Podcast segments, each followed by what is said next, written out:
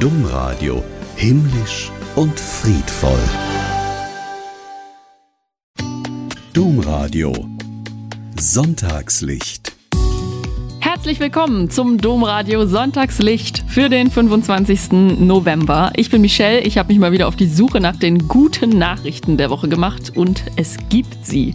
Eine Frau, die zum ersten Mal die Taufe gespendet hat, ein nachhaltiger Karnevalsverein und eine Aktion gegen häusliche Gewalt. Und am Ende gibt es wie immer einen kleinen Impuls, der euch durch die nächste Woche begleiten soll. Ich freue mich, dass ihr zuhört. Los geht's! Silke Jordan hat als erste Laientheologin im Bistum Rottenburg-Stuttgart Kinder getauft. Das ist eine gute Nachricht, weil das bisher in dem Bistum nur Männer dürften. Wir haben vor ein paar Wochen auch schon mal darüber berichtet, auch hier bei Sonntagslicht. Aber jetzt war es tatsächlich soweit. Frau Jordan hat das Sakrament der Taufe gespendet. Das hat einige Medien auf den Plan gerufen. Klar, Zeitungen, Radio, uns ja auch. Und sogar die Tagesschau, die haben auch darüber berichtet. Und in diesem ganzen Gewusel hat die Pastoralreferentin drei Kinder getauft. Und danach einige Reaktionen bekommen und die sind, finde ich, ein weiteres Sonntagslicht. Ja, überall, wo ich in den letzten drei Wochen, seit eben der erste große Zeitungsartikel kam, ähm, hingegangen bin, gab es immer Glückwünsche. Also ich konnte sein, wo ich bin. Überall kamen irgendwelche Leute auf mich zu und haben sich gefreut mit mir und mir gratuliert und Glück gewünscht. Und ganz viele haben einfach auch gesagt, sie freuen sich ähm, weil es irgendwie so in Zeiten, wo es ganz viele negative Nachrichten immer aus der Kirche gibt, einfach auch mal was gibt zum Mitfreuen. Ja, wenn das nicht in unseren Podcast passt. Mit so einem Echo hat Silke Jordan auf jeden Fall nicht gerechnet. Und jetzt hat sie schon einige weitere Tauftermine. Das hat sie uns im Interview erzählt. Sieben weitere Kinder haben sich bei ihr angemeldet, also beziehungsweise die Eltern. Es sind viele Familien, die sie teilweise schon kennen, denn Frau Jordan ist auch Ansprechperson in Kitas und an vielen weiteren Orten, wo Familien mit ihr in Kontakt kommen können. Aber es seien auch Eltern dabei gewesen, die ihr zwei Wochen altes Kind angemeldet haben. Wunderbar. Das ganze Interview mit Silke Jordan gibt es übrigens auf domradio.de zum Nachlesen und den Artikel zu den Hintergründen, wieso Laien im Bistum Rottenburg-Stuttgart jetzt auch taufen dürfen, den finden Sie auch auf domradio.de. Angst vor dem eigenen Zuhause haben. Das ist eine ganz schlimme Situation. Menschen, die häusliche Gewalt erfahren, kennen das. Wenn der Partner oder die Partnerin gewalttätig wird, dann erkennt man das aber als Außenstehender nicht unbedingt. Und so wird Hilfe anzubieten echt schwer. In Schleswig-Holstein gibt es deshalb eine tolle Aktion, die auf das Thema aufmerksam macht und sogar Hilfe vermitteln möchte. Mein Kollege Tim Helsen weiß mehr dazu. Hier wollen Bäckereien dabei helfen, häusliche Gewalt einzudämmen. Dieses wichtige Thema braucht erstmal noch viel mehr Öffentlichkeit. Öffentlichkeit. Darum wurden über 300.000 Brötchentüten mit der Nummer des Hilfetelefons bedruckt und werden quasi als trojanisches Pferd vielleicht mit in die betroffenen Wohnungen getragen.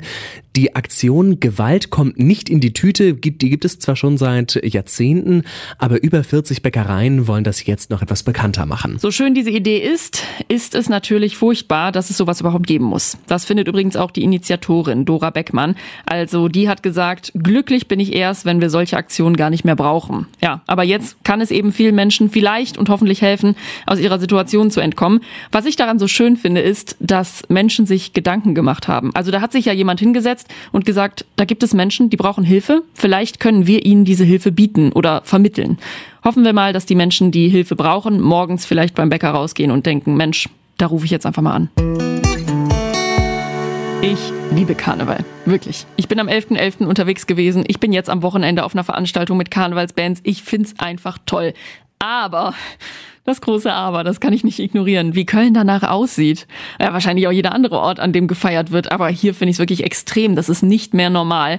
Da liegt ein Müll rum. Und man muss ja auch mal sagen, Karneval ist nicht darauf ausgelegt, nachhaltig zu sein. Also vor der Fastenzeit wird nochmal ordentlich die Sau rausgelassen. Dann haben manche Leute vielleicht auch dieses, ja, nach mir die Sinnflut.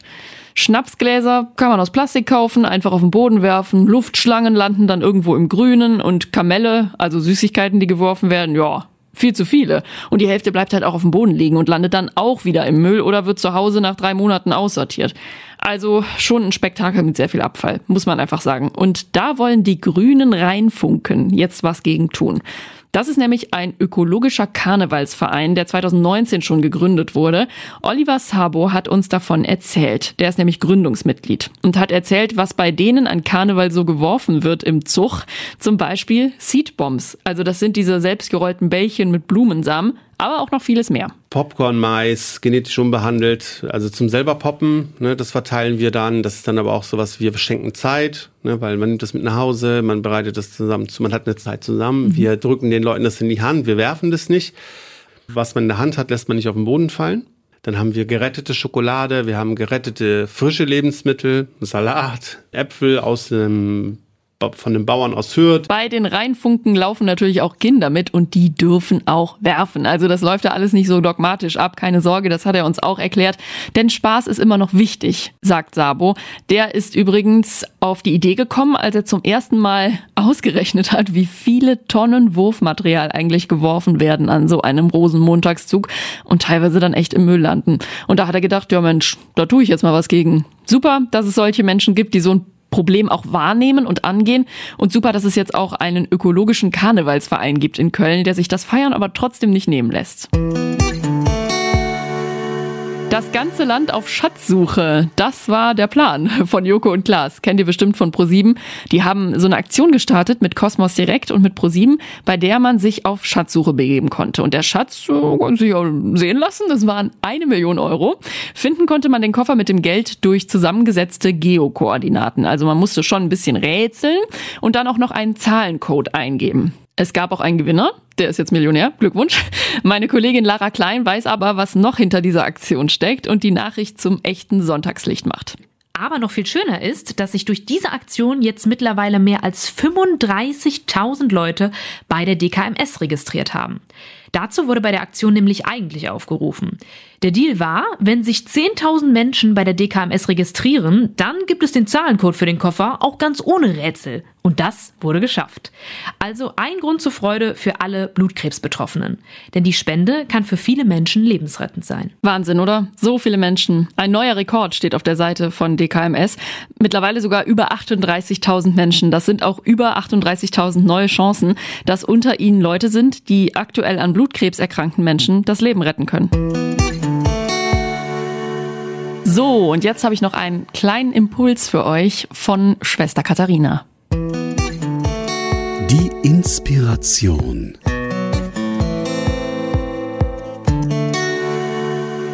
Bei uns in der Nachbarschaft wird gebaut. Ich habe das schon manchmal erzählt. An dem einen Haus seit gefühlt knapp zwei Jahren und am anderen Haus seit dem Frühjahr. Immer wieder schaue ich fasziniert hin, wenn an einem Haus zwei Leute energisch den ganzen Tag arbeiten und ich den Eindruck habe, die können tatsächlich alles selbst den Abbruch, das Entrümpeln, den Abbau des Daches, das Einsetzen der Fenster und so weiter. Am anderen Haus tauchen, je nach anfallender Arbeit, immer mal andere Leute auf und tun das, was dran ist oder was ihrer Profession, ihrer Fachausbildung und Firma entspricht. Beides ist möglich und richtig. Die einen, die so vielfältig begabt sind, dass sie fast alles selber machen können, die anderen, die das tun, wofür sie Experten sind. Bei vielen Menschen ist das auch im normalen Leben so. Sie meistern das, was ihr Leben ausmacht, und das ist ja unendlich vielfältig, fast unentwegt selbstständig. Und andere stürzen von einer Katastrophe in die andere, ob es Wohnung, Familie, Erziehung, Arbeitsalltag oder was auch immer betrifft. Natürlich haben wir unterschiedliche Begabungen und Möglichkeiten. Der wichtigste Aspekt aber scheint mir zu sein, dass ich immer bereit bin zu lernen. Aus Fehlern lernen ist die eine Sache, die wohl, wenn man sie nutzt, die einprägsamste ist. Aber auch durch gute Tipps anderer und eigene Aus- und Weiterbildung bieten viele Möglichkeiten, die anfallenden Aufgaben besser und richtiger zu tun.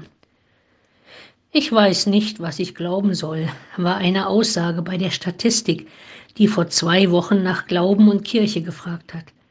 Für viele Menschen ist hier der gute Tipp, doch mal an einem Glaubenskurs teilzunehmen, eine Predigtreihe zu hören, Vorträge und Podiumsgespräche zu besuchen oder Bücher zum jeweiligen Thema zu lesen.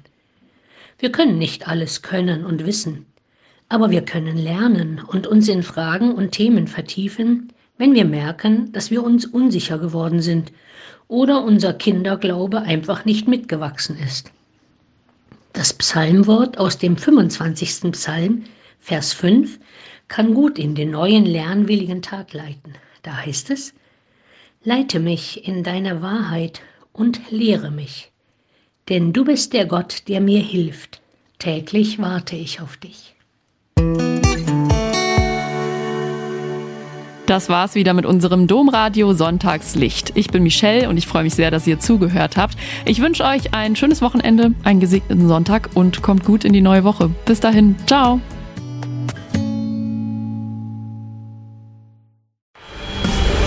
Domradio Dres Lauter